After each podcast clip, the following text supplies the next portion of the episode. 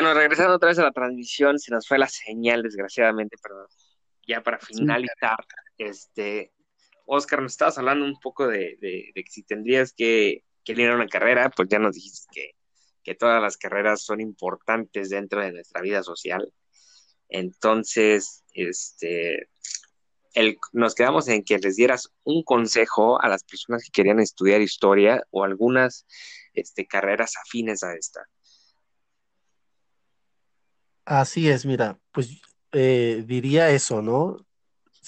que su ahora sí que, que, su, respuesta sea de ellos, sea personal, eh, considerando todo, todo, eh, ahora sí que todo lo que conlleva estudiar, en este caso historia, ¿no?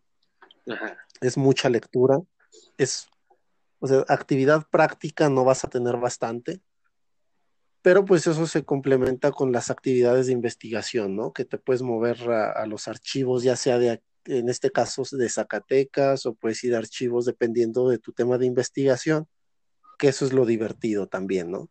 Sí. Y efectivamente, si, si, si su respuesta y su gusto por estudiar historia es netamente de ellos, pues obviamente se les va a hacer muy divertido estudiarla.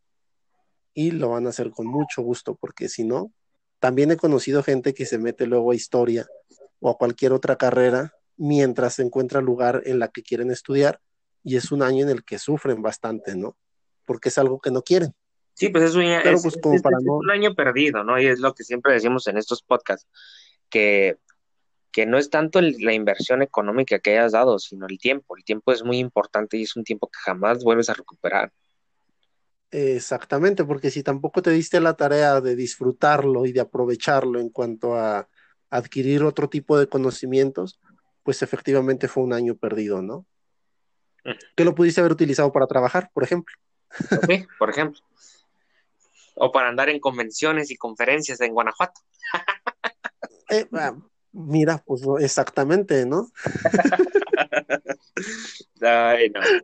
Entonces, entonces eso es lo que de consejo darías a las personas que pretenden o quieren estudiar esta parte, ¿no? Sí, que, lo disfruten, que lo aprovechen y que se diviertan. O sea, la historia es como muy cliché eso, pero la historia no tiene por qué ser aburrida. Yo creo que los aburridos somos nosotros, pero en sí la disciplina es bastante entretenida, divertida y muy bonita muy querendona. Importante, ¿no? Lo importante es eso. Así. Y que, disfruten y que vayan con un panorama en que en realidad millonarios no se van a hacer. Pero tampoco que escojan una carrera que nada más porque van a beneficiarse económicamente y no la van a disfrutar. Exacto. yo creo que eso es muy triste, ¿no? Y, yo creo que es la realidad en la que vivimos muchos, o las que viven muchas personas, de que trabajan porque sabían que eso les iba a dar economía pero en realidad están frustrados porque no hacen o no hicieron lo que en realidad querían hacer. Así es, entonces eh, yo prefiero seguir con mi carrera, aunque no me da mucho, pero me ha dado de otro tipo de, cosas, es decir, viajes, conocer gente como tú, por ejemplo, también. Que, el motivo de mi visita en ese momento en Guanajuato de verdad era académica, pero bueno, ya luego, ya luego viene la socialización, ¿no? Claro, claro. Entonces sí, porque de eso también depende mucho cómo te, te, te, empieces a desarrollar o a desenvolver con la otra persona, ¿no? Claro. Y si es una carrera que no te gusta, que no te llena, pues tu relación con los que acudan a ti, pues va a ser muy grosera, muy cortante. ¿Por qué? Porque simple y sencillamente es algo que no quieres, ¿no?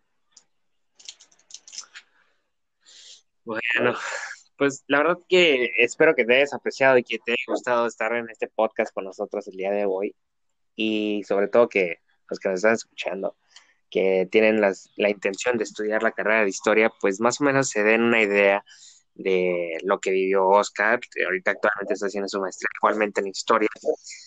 Entonces ya tengan un concepto más y lo pueden agregar a, su idea de cómo lo pueden ver y cómo lo pueden realizar. Entonces vemos que Oscar viene de la Universidad de Zacatecas, ya nos comentó que no es cara, al contrario, es económica. eh, la cuestión de vivencia o para vivir dentro de ese, de ese municipio o estado, pues también no es tan caro. O sea, nos contó que costaba 1.800, ¿verdad? Si no me equivoco. Sí, pues, puedes encontrar rentas desde ese monto, ¿no? Entonces, nos comenta que, que, que pueden allí estudiar en esa universidad. Entonces, nos dio mucho gusto, Oscar, que estuvieras con nosotros y que nos hubieras compartido de tu experiencia, tanto estudiantil, este, en, en, este rubro, vaya.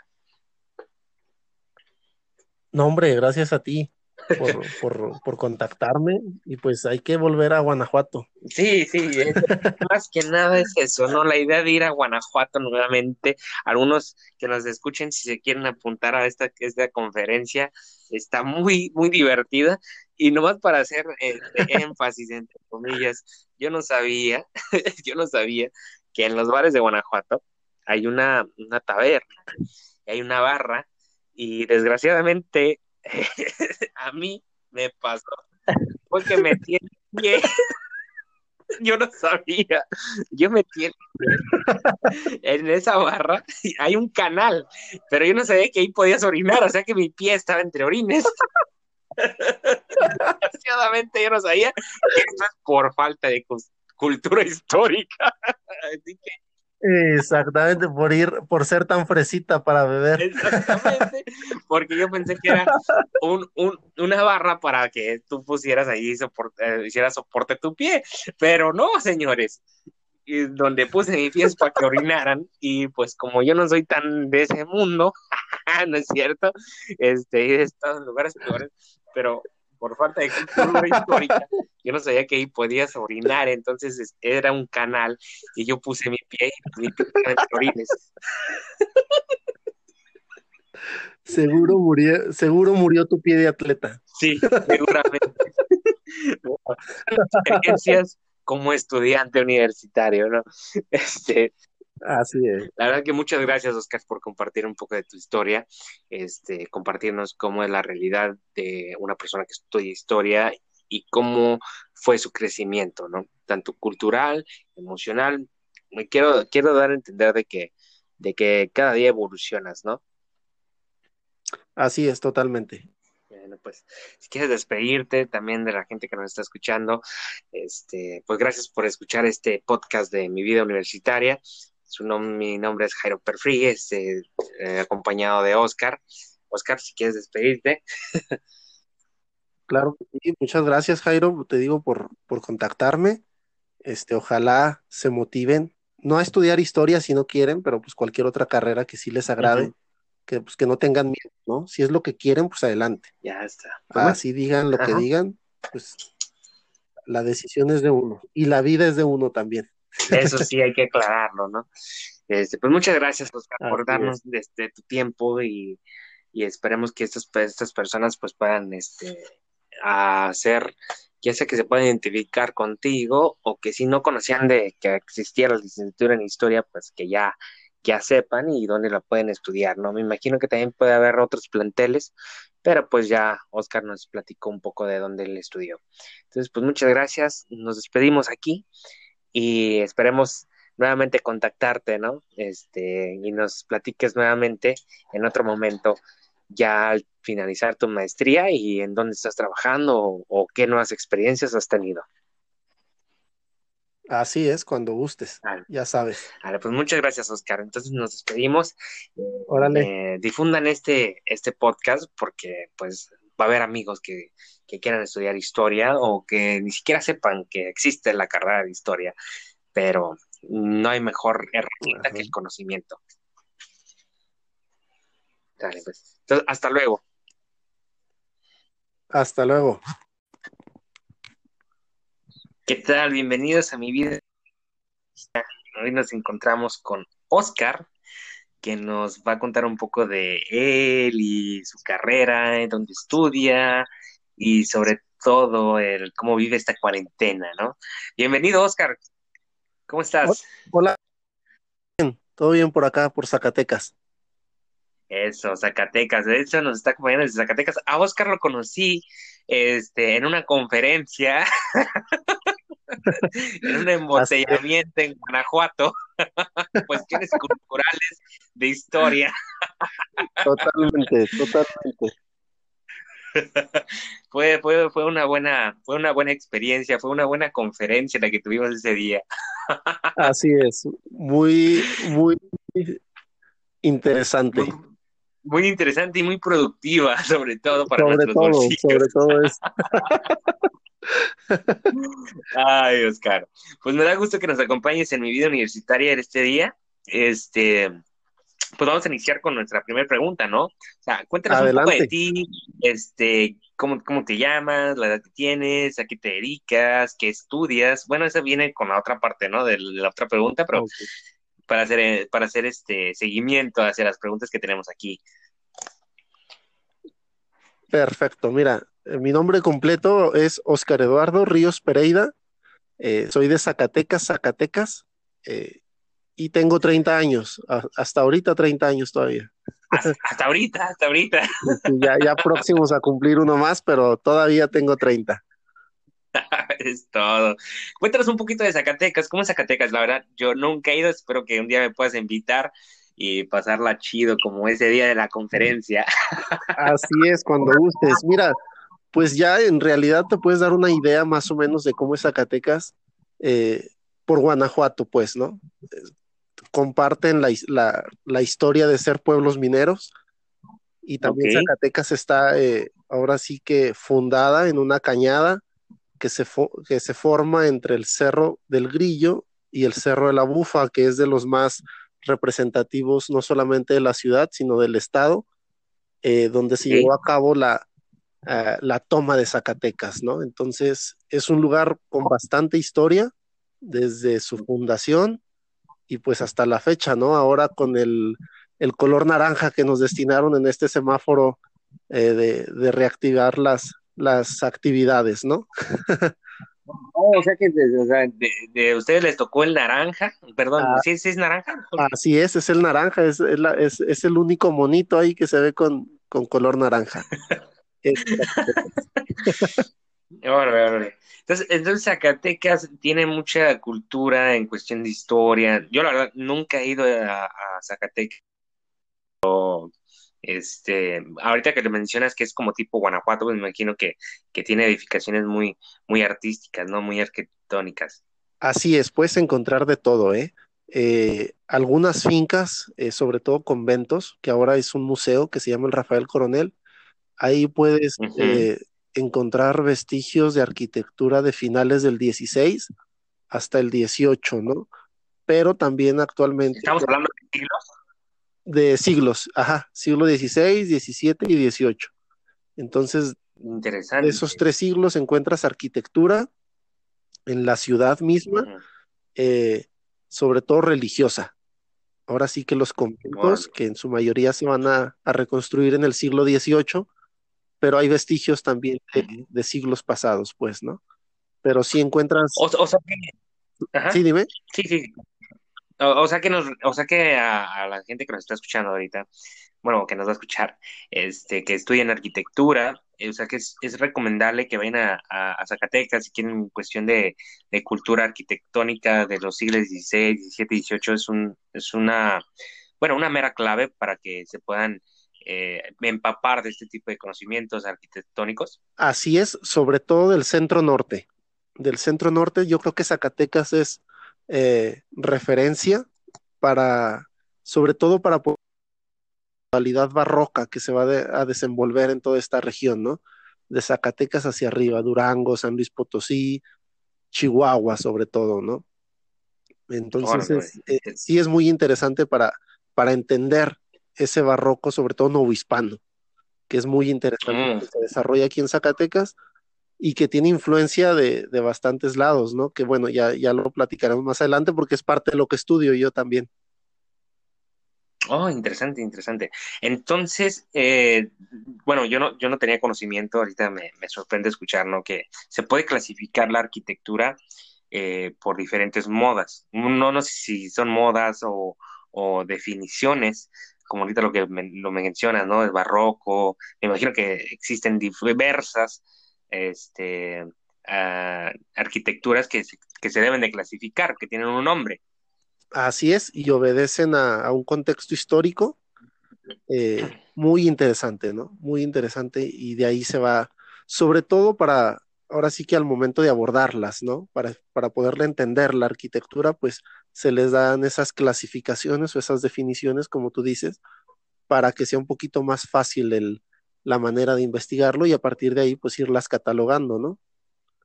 Ah, interesante. Bueno, a ver, eh, eh, cuéntanos de tu carrera, dónde estudias, qué haces ahí, cómo se llama tu carrera, dónde la pueden encontrar aquí en México. Este, estamos escuchando que pues varios alumnos. la idea de este podcast es que hay muchachos que o muchachas que quieren estudiar, por ejemplo, ciertas carreras y qué mejor que vengan de, de palabras o de boca de, de personas que, que, ya están estudiando eso con respecto a su perspectiva de cómo, cómo se lo imaginaban y su realidad. Pero es una pregunta que vamos a hacer este, más adelante. Entonces, ahorita me gustaría que nos contaras un poco de tu carrera, en dónde estudias y sobre todo, pues, a, a, a qué se dedica, ¿no? Perfecto, claro que sí. Mira, yo desde licenciatura eh, estudié historia, soy licenciado en historia y actualmente estoy por terminar la, la maestría, que justamente fue por uno de los motivos que nos logramos encontrar ahí en Guanajuato casualmente, que iba a un congreso. Entonces no es del todo equivocado el hecho que hayamos tenido pláticas culturales este, este, ese, esa tarde noche. sí, bastante. ¿eh? Entonces, de licenciatura la hice aquí en Zacatecas, en la Universidad Autónoma de Zacatecas, la licenciatura en historia y la maestría ahorita la estoy haciendo en la Benemérita Universidad Autónoma de Puebla y también es una maestría en historia. Pero una, pausa que voy a hacer. Ah, eh, ¿Es cara tu carrera? O sea, la hiciste en, una universidad autónoma, pero el costo, ¿cuánto te costó? Eh, ¿es, ¿Es cara o es accesible? Eh, accesible en, rangos de dos mil, tres mil pesos el gasto, no sé, en realidad no, tengo idea de cuánto es lo que se gasta en, esa licenciatura. Entonces, para personas que en realidad a lo mejor quieran estudiar historia, puedan tener una opción como la Universidad de, Zacatecas. Entonces, quisiera saber los rangos en costos. No, de verdad es muy barata. Bueno, de hecho, la Universidad Autónoma de Zacatecas es la segunda más barata del país y la licenciatura en historia, pues ni se diga, ¿no? También es muy accesible eh, en costos, ¿no? Eh, es muy barata, no, rebasas ni los 600 pesos de, cuota semestral. Eh, y la O sea, estamos hablando semestral. Semestral, así es. Sí, sí, porque hay otras universidades que aunque son públicas cobran mensualidad, me parece. Pero acá es una cuota semestral eh, la que se da, pero te digo, no ahorita desconozco en cuánto esté, pero cuando yo estaba no rebasaba, es más, ni los 400 pesos. Entonces es muy accesible y afortunadamente tienen eh, la licenciatura en historia aquí en la UAS en modalidad en línea, que también es económica. Oh. Este, desconozco los, los costos, pero es, es también muy accesible, tanto en costos. O sea que a ver, cuéntese un poquito también. Eh, la vida en Zacatecas, o sea, si quisieran nuestros oyentes un día irse a vivir a Zacatecas para hacer esta carrera, ¿es, es caro Zacatecas o es una economía pues versátil, o sea, que pueda ser accesible en cuanto en cuestión de, rentas? Y hablando de un promedio de un, de un estudiante que no trabaja, que lo están ayudando todavía, o, o, ¿qué, qué, este, ¿qué consejo les pudieras dar? Eh, mira, la ciudad es muy barata la ciudad es muy barata. Este, rentas que te gusta, encuentras, puedes encontrar eh, cuartos en 1800. Este, sé que algunos no te incluyen servicios y ahí se sumarían unos 300 pesos más por servicios al mes. pero, ok, al mes. Pero es muy barato, es barato aquí Zacatecas. Ok, interesante. Bueno, pues, entonces cuéntanos un poquito más de, tu carrera. ¿Qué, es lo que se ve? Qué, ¿En qué está enfocado? Eh, sí, mira, desde la licenciatura y la maestría, pues ahora sí que la línea general es la historia, ¿no? Entonces ves todos, ahora sí que los tipos de historia. Eh, que se han venido desarrollando las escuelas historiográficas, eh, etcétera, etcétera, en las que pues uno va tomando de cada escuela o de cada método historiográfico, pues lo que más se le acomode para su tema de investigación, ¿no? Pero afortunadamente en la licenciatura teníamos eh, varios ejes terminales o líneas de aplicación del, conocimiento, ¿no? Eh, que era, por ejemplo, conservación y manejo de archivos, eh, historia del arte, investigación totalmente, y me parece que museografía y museología. Yo me... me imagino que la historia es... Yo me especialicé en historia del arte. Ok. O sea que en, tu carrera es mucho de, ser autodidacta prácticamente. Eh, pues no tan, no, no, no de ser autodidacta, ¿no? Pero sí ciertamente eh, no ser tan positivistas, ¿no? Nuestros... Eh, a ver, explícame esa parte de positivismo. no solamente nos basamos en lo que diga el documento, pues, ¿no? Que podría ser una, definición bastante ah, sencilla. Porque ah, muchas de las veces pensar que únicamente se hace investigación histórica de lo que está escrito, ¿no? Ok, o sea que hay que rascarle. Hay que rascarle porque también hay otros, otras fuentes de investigación, ¿no? Puede ser una fotografía, puede ser incluso ahora actualmente alguna película, este, la misma arquitectura puede ser una fuente de, de datos, este, en fin, es muy amplia, ¿no? La, ahora sí que la posibilidad de hacer una investigación histórica basándose en fuentes que no necesariamente son documentales. Ok, interesante. Y entonces, este, tu carrera se centra en cuestiones históricas.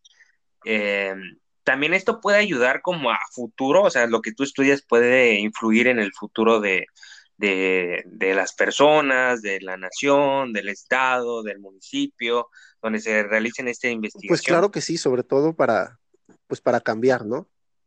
Eh, mira, yo por ejemplo en, en, lo de historia del arte, que es donde me especializo, la investigación acerca de la modalidad barroca que surge aquí en Zacatecas, pues nos puede ayudar sobre todo para revalorar los edificios mismos y promover su conservación, ¿no?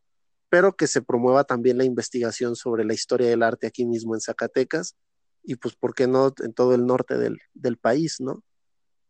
Entonces, sí sirve, sí sirve la, la investigación histórica, claro que sí tiene uno...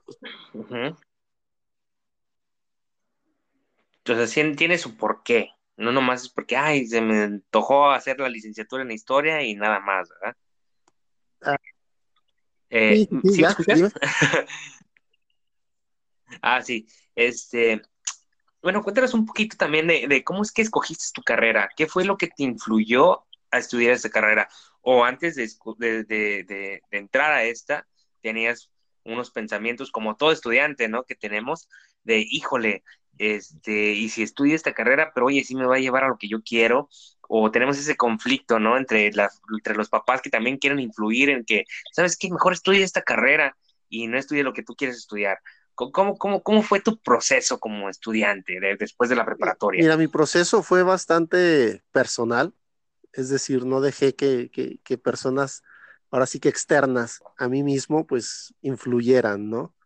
Creo que ya cada persona hace su vida y pues uno está en el derecho de hacer la propia.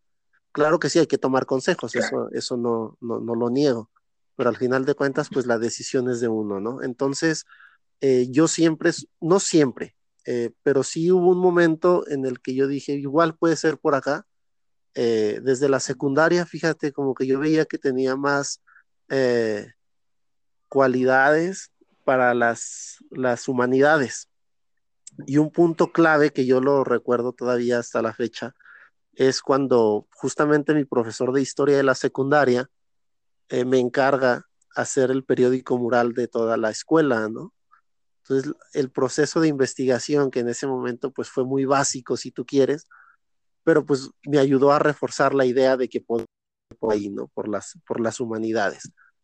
En prepa, pues ya, pues la prepa ya sabes, este, sí piensas en lo que quieres hacer más adelante, pero pues también te la pasas como en el, eh, no sé si puedo decir malas palabras o palabras. No, sí, sí puede ser. Aquí, aquí, aquí no hay censura, no, no hacemos este, edición de, de audio, Ah, ni le ponemos el Tú puedes cantar como Bad Bunny si quieres. ah, perfecto. Entonces, en la prepa, pues sí me dediqué. Siempre he tratado como que de llevar un equilibrio en, mi vida y, la prepa fue entre sí estudio, pero también desmadre, ¿verdad? Eh, y no me dediqué mucho a, pensar, los, sobre todo los dos años, fue así como que ahorita me voy a dedicar a vivir la preparatoria y pues ya... Andar valiendo madre, ¿no?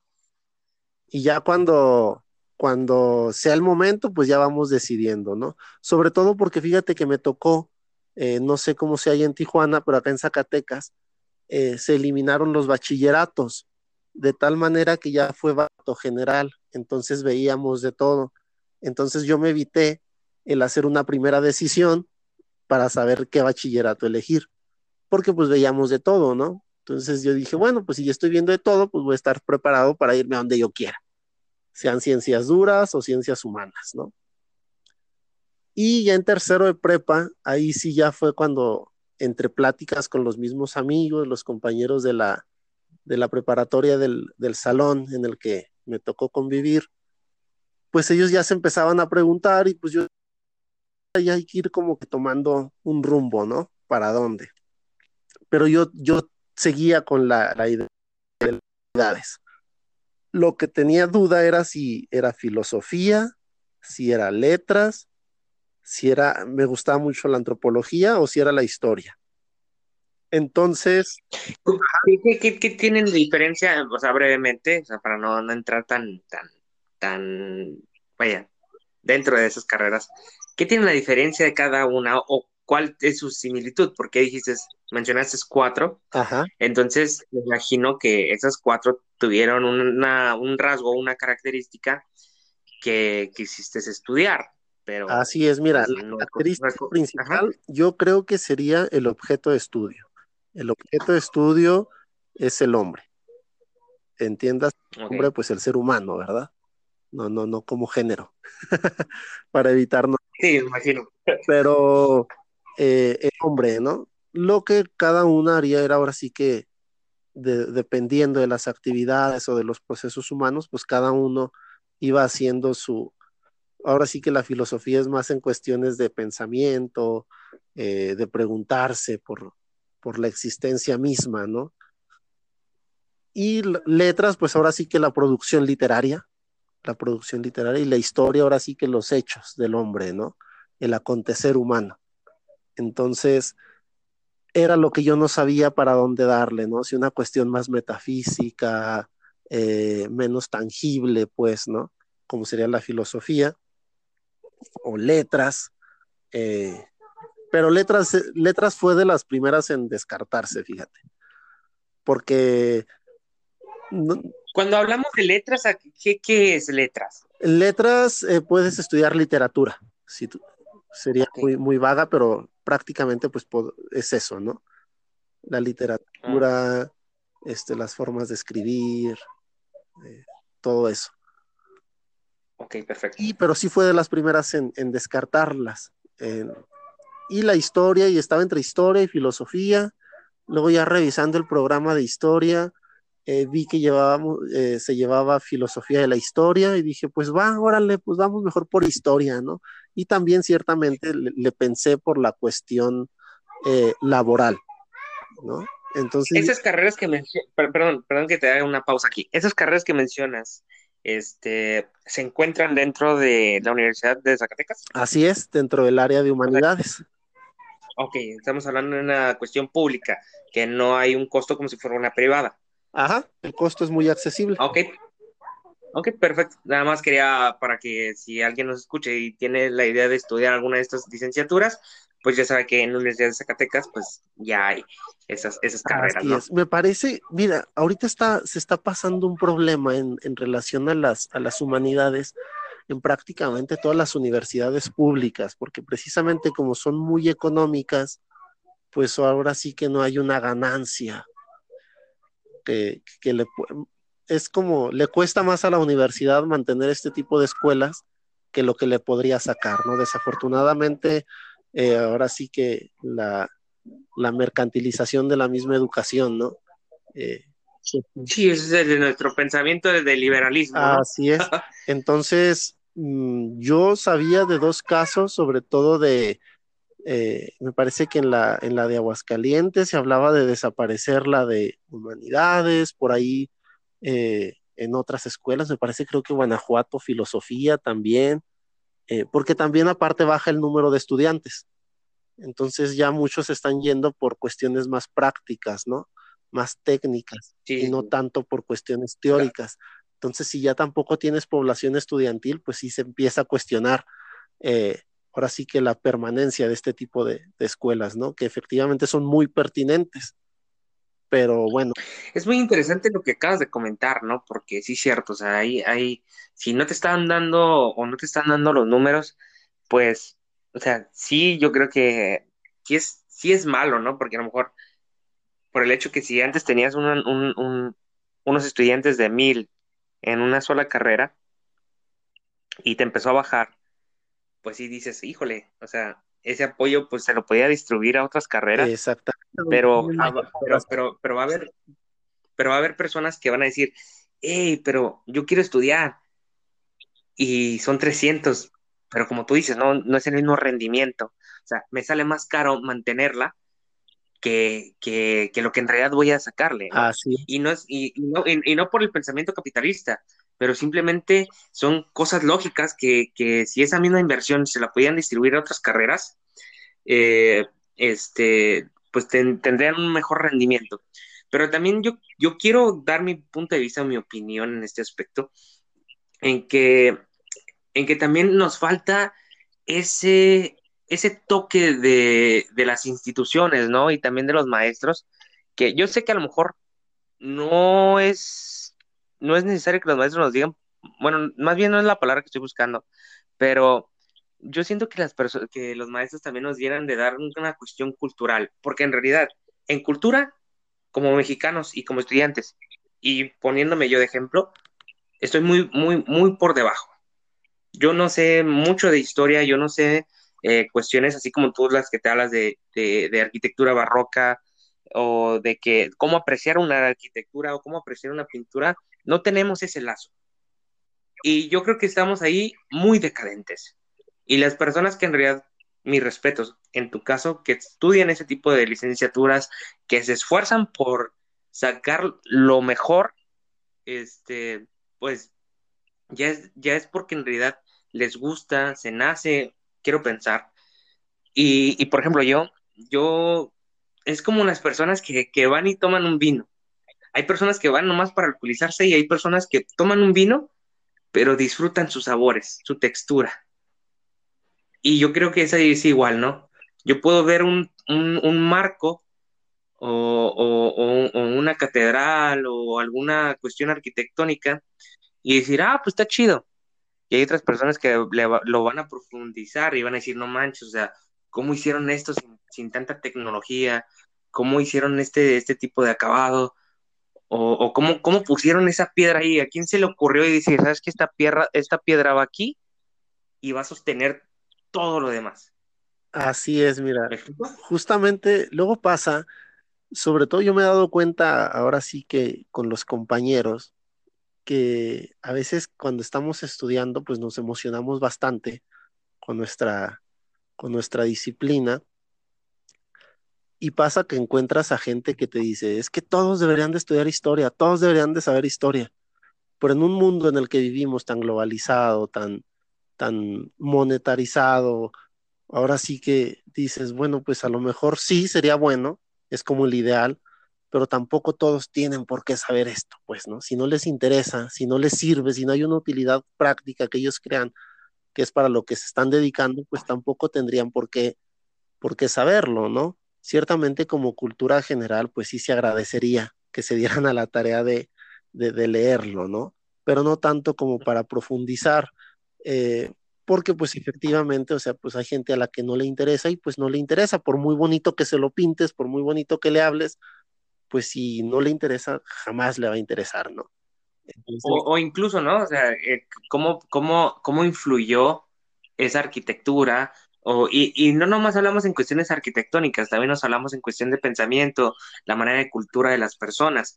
Te lo digo yo porque este, estudio la carrera de Comercio Internacional y Aduanas y hubo una, una materia que se llama eh, Geografía del Comercio y, y nos enseñan cómo es el comercio, el intercambio de bienes y servicios con otros países. Y te das cuenta de que, de que no nomás es llegar y, hey, ¿sabes qué? Tengo una vaca y a mí me gusta tu gallina, ¿te la cambio? No, o sea, hay maneras de hacer negocios, hay maneras de platicar, hay maneras de saludar. O sea, ya sabes que los mexicanos somos muy afectos, tendemos a tocar a las personas. En Corea no es así, por ejemplo. Ellos, ellos son muy de, reservar su espacio. Entonces, yo creo que también esa parte es cultural y es, y es, de historia porque llevan, llevan, llevan haciendo eso desde años, o sea, siglos. Entonces, yo creo que a lo mejor, en mi caso, en cuestión cultural, de edificaciones y eso, no soy muy diestro, pero por parte de mi carrera, en cuestión cultural histórica, de cómo hacer negociaciones con ese tipo de personas de otros países, este, pues ya, ya tengo ese conocimiento, pero a final de cuentas es cuestión histórica, es cuestión de cultura, como bien lo mencionas, y, yo creo que todo esto tiene un, un, porqué. Y yo creo que como, como, como persona, al menos debemos de tener ese tipo de cultura histórica. Tenemos, y lo hago hincapié, tenemos un rezago de, cultura histórica, incluso de nuestro propio país. Claro. Nos, ponemos a, nos ponemos a investigar culturas de otros países cuando ni de la propia sabemos. Eso es muy triste. Y me pongo de ejemplo también, porque a mí llegó un punto en el que me fascinó la cultura de Japón, de Corea, de Rusia, pero pregúntame cosas de mi país y nomás sé lo básico. Sí, claro. Pero nunca, nunca, nunca indago más allá. Y A veces me dicen, eh, y a mí me pregunta, por ejemplo, estaba platicando con un turco, este, que es un, amigo mío que dice, y me preguntó, ¿por qué ustedes dicen buenos días, buenas tardes y buenas noches? Porque ellos nomás manejan en, no sé cómo decirlo, o sea, es como decir buena, buena noche, y nosotros decimos buenas. Ajá. Y, y, y, y esa pregunta me hizo quedar mal. ¿Por qué? Porque yo nomás lo utilizo, pero no sé el, contexto del por qué. Y no supe cómo explicarle hasta que tuve que ir a investigar el por qué. Y tardé días ah. para poder explicarle. Y, como el lenguaje hispano, pues sí, es cierto, tú, tú, a veces utilizas palabras o frases y no sabes por qué, pero tienen un porqué. Así es, efectivamente. Y, pero, o sea, claro, sería bueno que supiéramos, pero las repetimos tantas veces que ya lo hacemos en automático, ¿no? Entonces, también eso es, es, bastante interesante, pero sí, o sea, pues sería también hay quien se dedica a estudiar ese, ese tipo de cosas, ¿no? También. Y sí sería muy factible que pues supiéramos por qué hablamos de tal manera, ¿no? ¿Por qué utilizamos esos conceptos? porque a veces también hacemos un indiscriminado de conceptos para hablar de lo que sea cuando pues no, no van ahí, ¿no? Entonces sí sería bueno que, nos diéramos a la tarea también de, investigar, sobre todo para saber hablar mejor. no, sí. Pero no, yo creo que ya con eso tenemos un hilo de, bastante tema para sacar de aquí. Claro, sí. Y, desgraciadamente me desvié y, te hice preguntas, porque al final te hice una pregunta muy importante, ¿no? ¿Cómo fue que escogiste tu carrera? Claro. A ver, ahora sí, ahora sí, volviendo al tema importante, ¿cómo fue que escogiste, cómo fue que Oscar dijo, voy a estudiar la carrera de historia? Sí, mira, ya te conté un poquito desde la secundaria por el gusto que, se vino desarrollando desde ahí. También porque yo veía que tenía las aptitudes para, pues, para las ciencias humanas, ¿no? Eh, y la historia se me, se, me, se me hizo bastante interesante porque creo que abarcaba eh, tanto la forma de pensar como la forma de escribir y la forma de actuar, ¿no? Que era una, o sea, ya sea filosofía, letras, eh, historia, ¿no? Lo que quisiera, eran las tres posibilidades que yo, que yo quería. Entonces dije, la historia me parece que las engloba las tres de una manera interesante. Eh, y pues va, órale, vamos a, a, darle por la historia. Y ya cuando vi el programa que traía historia del arte, que también es bastante de mi agrado, sobre todo porque me parece que yo soy una persona que aprende visualmente o comprende mejor las cosas visualmente. Es decir, si yo veo una arquitectura, si yo veo una fachada, en este caso de las iglesias, pues yo puedo desarrollar y entender mejor el contexto en el que se desarrolló, ¿no? Ya lo interpretas, ¿no? Así es, la interpreto, pero también la, la historia, el contexto, pues, el contexto mismo, el por qué se hizo así. A diferencia de que si lo veo solamente escrito, pues bueno, me lo puedo imaginar, pero para mí es mejor verlo, ¿no? Entonces dije, bueno, pues me da más posibilidad, tengo más campo de acción en la historia, ya sea por la historia del arte, por la investigación, por la docencia misma, que también es una de las líneas que me faltó al principio. Entonces dije, pues mejor va, por la historia, ¿no? Y una vez que ya estaba ahí, pues eh, confirmé mi gusto por la historia, ¿no? Porque la verdad tuve muy buenos maestros, este, hasta la fecha lo sigo teniendo, que, nos han aportado bastantes herramientas, pues, para realizar esta labor que es, que es muy bonita. Bueno, a mí me gusta mucho. Aquí va una pregunta. ¿Cuál fue tu perspectiva al salir de preparatoria sin tener, me imagino que como todos, tenemos brevemente un conocimiento previo a lo que queremos estudiar o leer. ¿Y cuál es tu realidad actual? O sea, ¿cómo, cómo, cómo lo mirabas? Y, lo que y, si, lo que mirabas este, es lo que, lo que estás viviendo. Eh, mira, yo no soy tanto de hacerme como imaginarme cómo sería, ¿no? Prefiero vivir el, el ratito. porque luego siento que el imaginarme cómo voy a actuar, cómo va a ser, eh, como que me limita, siento eso, ¿no? Entonces prefiero mejor constantemente irme, eh, pues realizando cosas, descubriendo, etcétera, etcétera, ¿no?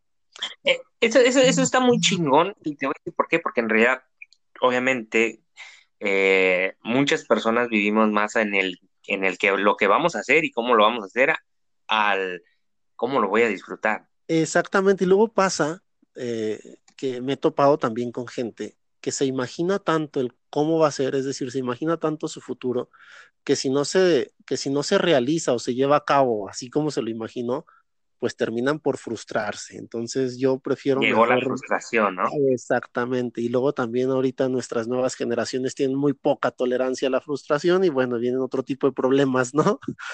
Más graves ahora, sí, como historiador, te hago una pregunta y qué bueno que tocas este tema. ¿Crees que también todo esto, para las personas que estudian psicología o que quieren estudiar psicología, en cuestión cultural y histórica, ¿crees que antes teníamos más tolerancia en resiliencia a problemas que actualmente? Yo creo que, sí. Yo creo que sí, porque por lo menos no vivíamos tanto. Ahora, ahora sí que, que vivía, se vivía más la realidad. ¿No? Ahora con las redes sociales nos inventamos cada vida. Eh, ese es en nuestra mente, ¿no? Y no corresponde a la realidad ni siquiera ni familiar, ni local, ni nacional, ¿no? Entonces, ese es un, a mí se me figura, creo yo que es un, que es un problema bastante grave, el que las, las generaciones de ahora vienen creciendo con, con realidades alternas que no corresponden a la suya propia, ¿no? Entonces, sí está, pues allá ellos que se la ahora, ahora, ahora, sí que, ahora sí que, que, citando a, a Odín Dupeirón, ¿no? Ese, ese, ese pensamiento mágico pendejo, ¿no? O sea, de que a huevo todo es positivo. Y si no me salió, me voy a frustrar. Es que exactamente ese es el problema, ¿no? O sea, si podemos ser positivos en nuestra vida y, sería como lo ideal, pero siendo conscientes que a lo mejor no se va a realizar de tal manera, ¿no? ¿Por qué? Porque hay otros factores más allá de la persona misma que, van, que influyen también en, en, la realización, ¿no? De, lo que tengas planeado. Entonces, pues sí hay que, sí hay que ser un poquito más, presumimos de ser listos, pero pues la verdad, luego ves en Facebook, en las redes sociales y dices, ay, caray, pues como que no va por ahí, ¿no? En una fotografía que subí, no tanto por la fotografía, sino el contexto, en la cuestión que yo puse en la descripción de la foto, que puse, eh, para simplificar, puse que la gente, había más gente que era más pesimista, porque habían financiado a personas optimistas. Entonces prácticamente es lo que estamos viviendo, ¿no?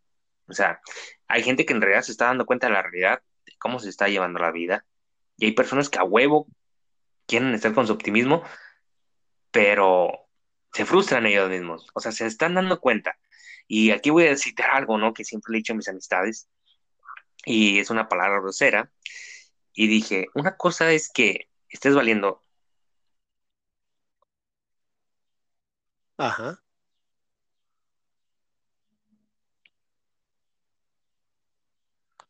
Explico esa parte.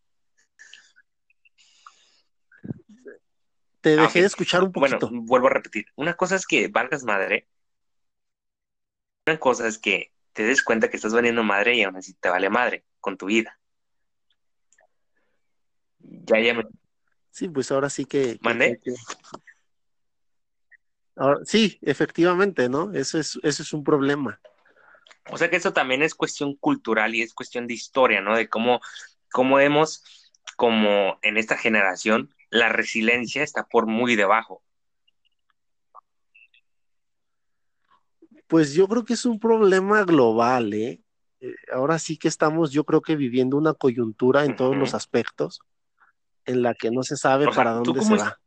O sea, sabemos que, sabemos, sabemos que está mal, pero no hay una, no hay una propuesta, no hay una posible solución, ¿no? O sea, se sabe que este sistema, cualquiera que sea, eh, no funciona, pero tampoco hay otra cosa. Pues. ¿tú, ¿tú, opinas que tenemos que evolucionar y buscar algunos, algunos ahora sí que, mm, yo sé que a lo mejor lo que voy a decir no es, no sé cómo, cómo mencionarlo, pero tú tú quieres este, una persona más cultural, este, y que has leído, me imagino que otros libros de N cantidad y N personaje, eh, me imagino que pudiéramos sacar. No tanto, ¿eh? No tanto. O sea, no, no, no, pero, o sea, eres más, eres, eres una persona más cultural que algunos de los que estamos aquí. ¿Por qué? Porque estudias historia. O sea, no es como que, ay, eres el Dios, pero me refiero que tienes más conocimiento que, que algunos otros, incluso de mí. Pero a lo que voy es que ¿tú crees que podemos sustraer fragmentos de algún historiador, de algún pensador y, combinarlos y poder crear algo más chingón que de lo que estamos viviendo actualmente? Pues es que es lo que se ha hecho, ¿no? A lo largo de la historia. Eh, ahora sí que se toman de aquí y de allá y se crea algo nuevo, ¿no? El problema es que ahorita pues no, no hay una solución que logre satisfacer a, a las mayorías, ¿no? Entonces ahí es donde radica el problema, cómo, cómo englobar, ¿no? Ahora sí a este mundo eh, en, un nuevo sistema, en un nuevo, pues no sé cómo llamarle, pues, pero porque sabemos que, está, que está mal, que vamos mal, pero pues no hay, no hay, yo que no hay una solución. Entonces, en, en cuestión, en resumen de lo que es esta pregunta, la perspectiva de realidad ¿Cómo la resumirías? De tu carrera. Eh, ¿Cómo la? Tu carrera en la, perspectiva que antes tenías y tu realidad actual. Ah, mira, yo creo que, ¿cómo resumir mi carrera y cómo veo la realidad ahora? Mi realidad. Sí. Yo creo que bueno, para mí ha sido muy bonito todo el proceso, ¿no? Muy interesante, muy enriquecedor. Puedo decir que soy y pienso diferente a como pensaba antes de la licenciatura, después de la licenciatura, ahora que entré a la, a la maestría y ahora que estoy por salir, totalmente tiene y debería que haber un crecimiento, ¿no? Claro. Tanto personal como intelectual. Claro, si claro. no, pues ahora sí que echaste en saco roto todo este tiempo de estudio. Sí, Y yo creo que, que me, ha, me ha ayudado bastante. Eh, te digo, pienso y me considero una persona totalmente diferente a, a como era antes de, de incluso a- antes de un año, por ejemplo, ¿no? O sea, cada día se evoluciona y se crea una nueva etapa. Así es, sí, sí. Ok. Ahora sí, este, vamos con otra pregunta.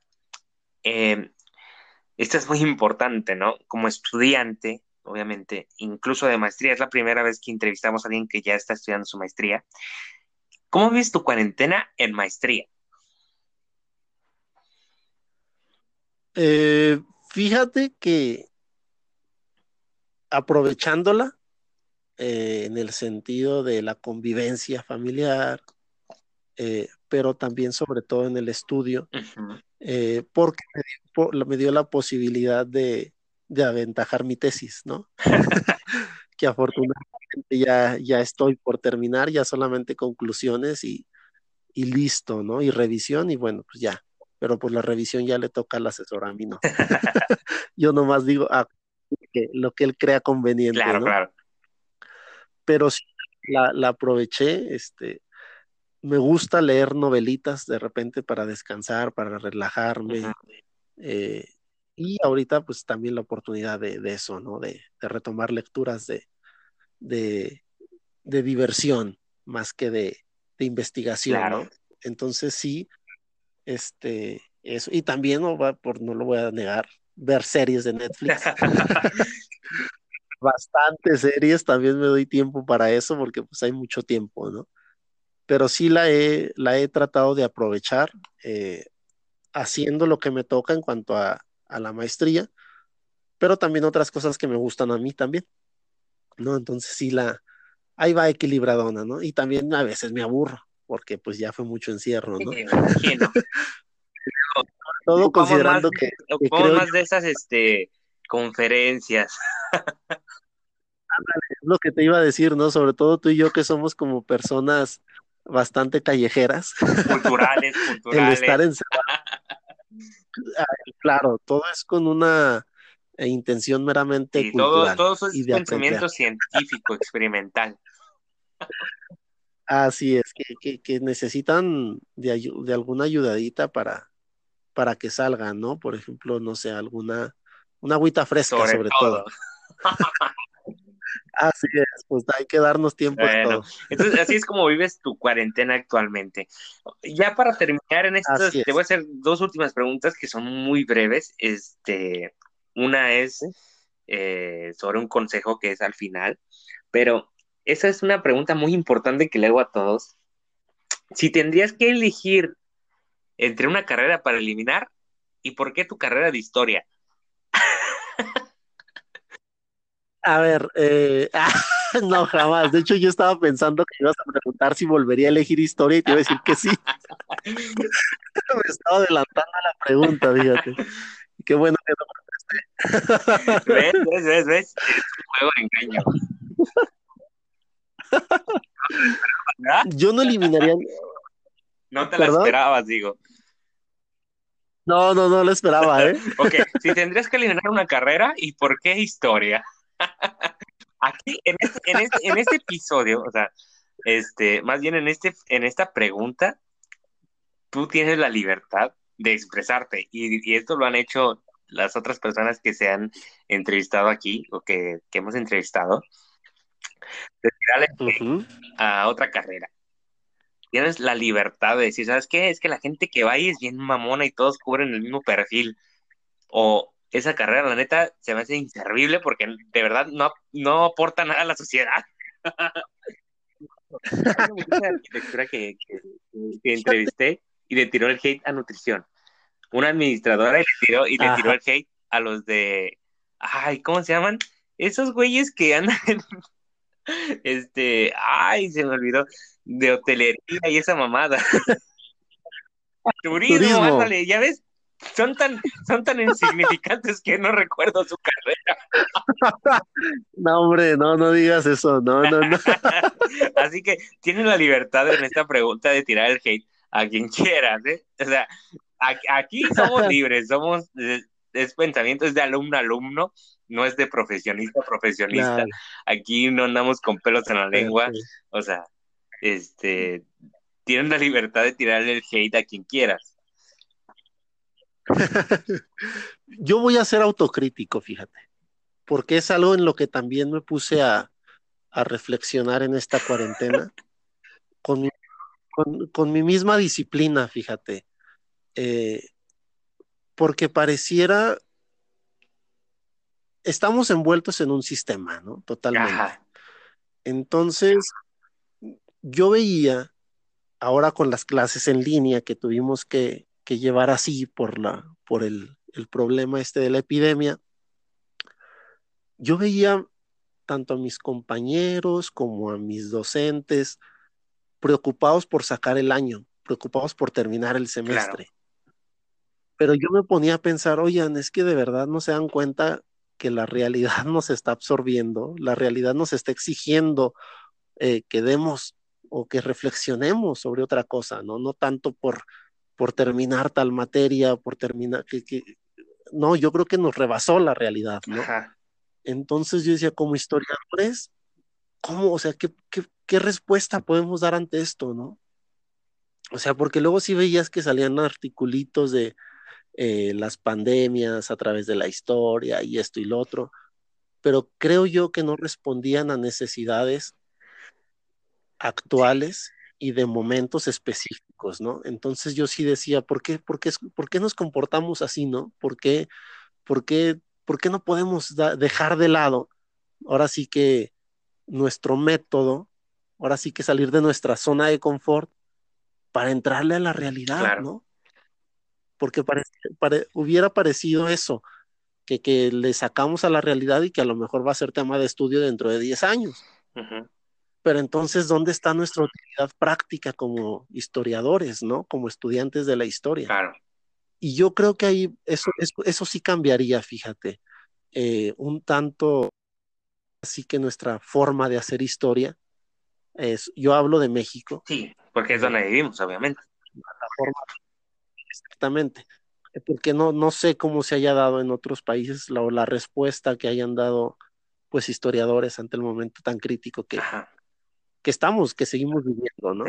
Y yo veía a mis, a mis, a mis compañeros y docentes que pareciera que, pues sí, vámonos a casa, nos encerramos, pero, o sea, no cuestionábamos nada, ¿no? No nos cuestionamos en realidad el, la presencia misma del virus, ¿no? la globalización que, que, que logró ahora sí que hacer que esto se propagara más rápido.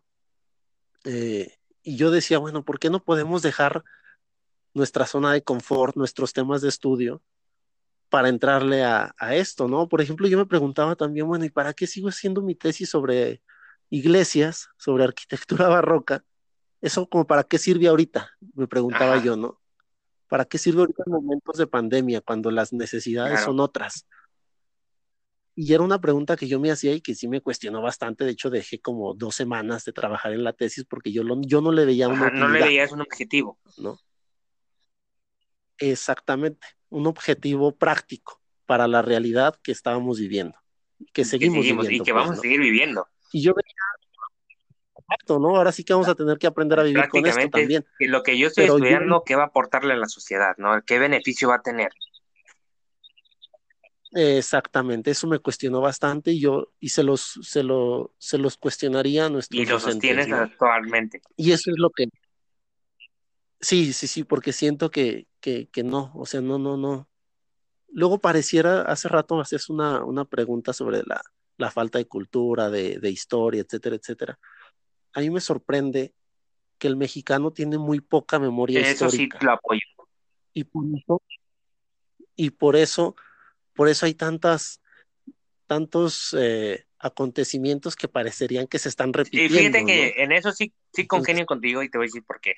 Haciendo una pausa y, y, groseramente te acabo de interrumpir, pero sí quería hacer esto, sí, sí quería hacer esto en énfasis, porque el conocimiento histórico que yo tengo, que me hizo la curiosidad de entrar, fue porque tengo un conocido que es maestro este, que es masón, y él, él justamente me dijo esto, es que los mexicanos tenemos una falta de cultura histórica y lo que estás viviendo no es algo nuevo.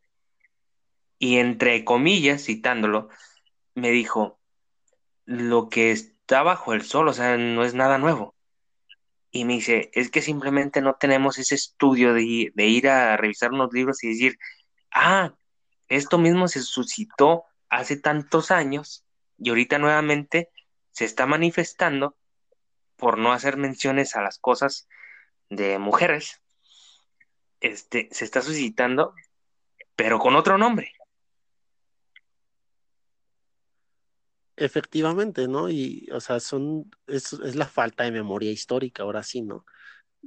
Me parece que somos muy inmediatos, ¿no? Queremos soluciones a corto plazo. Entonces, por ahí también va la, la cosa, ¿no? Que dejamos de lado, es decir, no, no, ahora no criticamos en, eh, la situación, ¿no? Cualquiera que sea.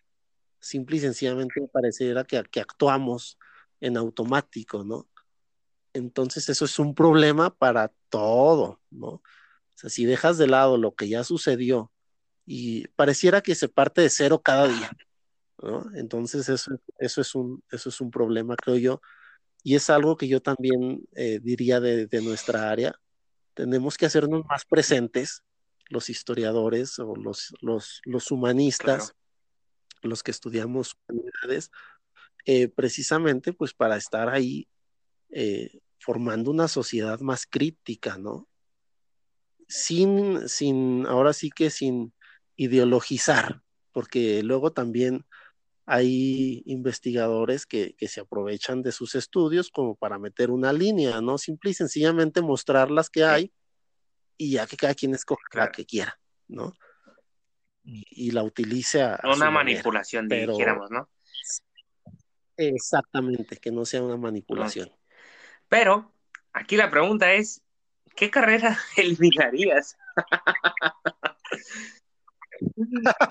es que yo no eliminaría ninguna, no. fíjate. Por eso quise ser autocrítico. Creo que todas okay, sirven. Todos, todos ¿no? tienen un efecto. Para. Ante un impacto Exactamente, en ¿no? Perfecto. Entonces, en resumen. Dirías, Ajá. por eso Ajá, por eso preferí ser autocrítico en Okay, ese sentido, ¿no? Yo quitaría de mi disciplina eso que ya habíamos Claro, comentado. entonces, en- prácticamente tú nos estás diciendo que, que todas las carreras tienen un porqué y un por dónde. En pocas palabras. Ok. Así Bueno, es. Ahora sí, para finalizar nuestra, nuestra plática, ¿qué consejo le darías a los muchachos o muchachas que quieren estudiar historia o algunas otras de las cuales van semejadas a esta? ¿Qué consejo les darías tú actualmente? Mira, yo diría que si quieren estudiar, por ejemplo, historia, eh, que lo hagan porque de veras les gusta. Porque si no, ahora cualquiera carrera que elijas, ¿no? Ok. O sea, ya yo creo que eso de que si mi papá es doctor, yo tengo que ser doctor y mi hijo doctor, etcétera, yo creo que eso ya no sirve, porque luego tenemos gente frustrada. Hay a quien sí quiera, pues bueno, pues Claro. adelante, ¿no? Pero es no, la decisión debe ser personal. La decisión debe ser personal y si alguien que lo reflexionó, lo meditó, lo interiorizó y dice, va, voy por la historia, pues que le entre y le entre con todo, ¿no? Y que también sepa, pues que no se va a hacer No, rico. sí, esa, esa- esa es una de las cosas. A veces las gente, las personas, este, estudiamos carreras no porque nos guste, sino por la cuestión económica que vamos a poder recibir de ella. Y a veces, y a veces trabajan Así es. Nada más, pues porque estudiaron eso y porque en realidad pues les va bien económicamente, pero en realidad no es lo que les gusta. así es, ahora sí que por como si fueran robots, ¿no? Sin cuestionarse. Exactamente. Entonces, eh, eh, la verdad que este podcast se hizo por una necesidad. Y lo voy a decir y lo voy a mantener aquí siempre. Es que yo tengo una hermana de 16 años que ya va a salir de la preparatoria el próximo año en verano. Y yo le pregunto, oye, ¿qué vas a estudiar? No, pues no sé. Y yo me quedo así como que no, pues no manches. Ella nació en Estados Unidos. Ella tiene dos ventajas. estudiar en México o estudiar en Estados Unidos. Ella, ella tiene aptitudes para cuestiones de dibujo, diseño y todo eso. Ella también le gusta todo ese tipo de aspectos. Pero le pregunto, ¿qué quieres estudiar? No, pues no sé. Y yo le dije, ¿sabes qué? Tú no sé, no te va a llevar a nada. Porque el próximo año, en verano, o sea, el tiempo se va muy rápido. Tú sabes.